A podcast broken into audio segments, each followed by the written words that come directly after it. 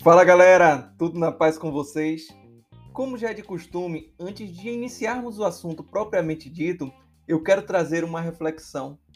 Para que servem os sistemas operacionais? Eu sou o professor Rafael Brasil e nesse podcast estaremos falando sobre para que servem os sistemas operacionais. Gente, a primeira coisa que a gente precisa responder é o que era um sistema operacional. Sistema operacional, ele é um software do tipo básico, porque sem ele os dispositivos não funcionam. Se eu tenho um notebook e eu não tenho um sistema operacional instalado, era uma vez, ele não vai ter funcionalidade. Assim funciona para o smartphone, para o tablet ou qualquer outro dispositivo que venha com um software, seja instalado ou já seja embarcado.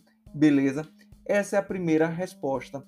Mas, Rafael, qual é realmente a funcionalidade de um sistema operacional? Sistema operacional, gente, ele tem o papel de gerenciar todo o hardware, ou seja, eu tenho lá a hierarquia de memória que a gente já conversou, eu tenho o processador com todos aqueles subsistemas que ele tem, a placa-mãe composta por aquele bocado de barramentos, slots e por aí vai.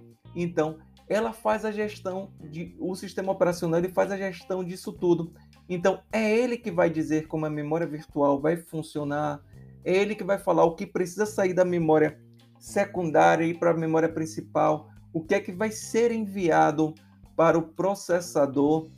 Então, ele é o, orque ele é o maestro dessa orquestra. Então, ele que vai tomar conta de tudo isso.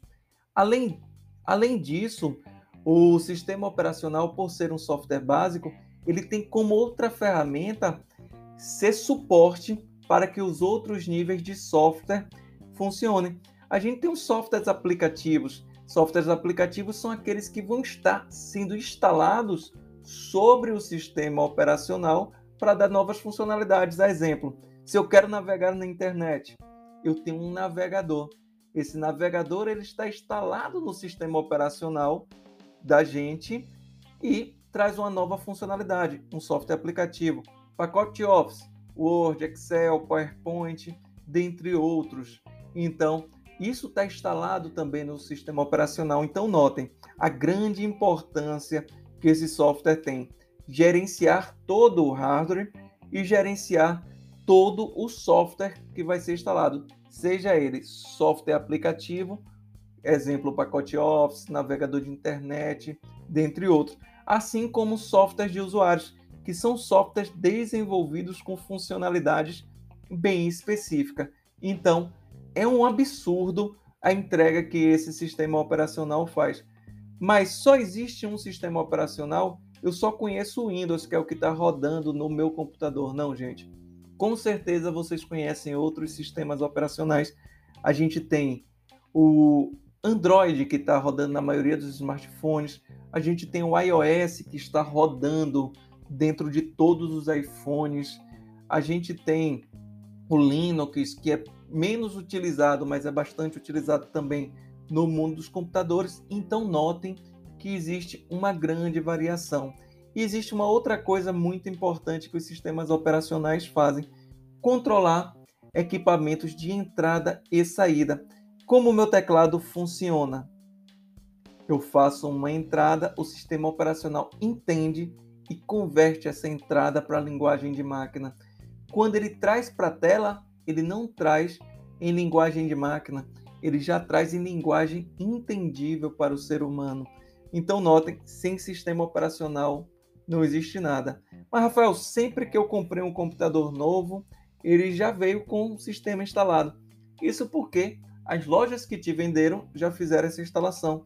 Mas se você fizer um exemplo, comprar um HD novo, colocar um HD novo no teu dispositivo, tu vai perceber, ele não funciona.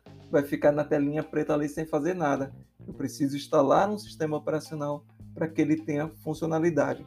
Para computadores, os sistemas mais comum que você vai ver aí é toda a família Windows, que dos mais novos vocês vão ver, e se for em Linux, vocês vão ver o Ubuntu como variação mais recorrente. Se a gente estiver utilizando o Mac, a gente vai estar utilizando o sistema próprio dele, beleza?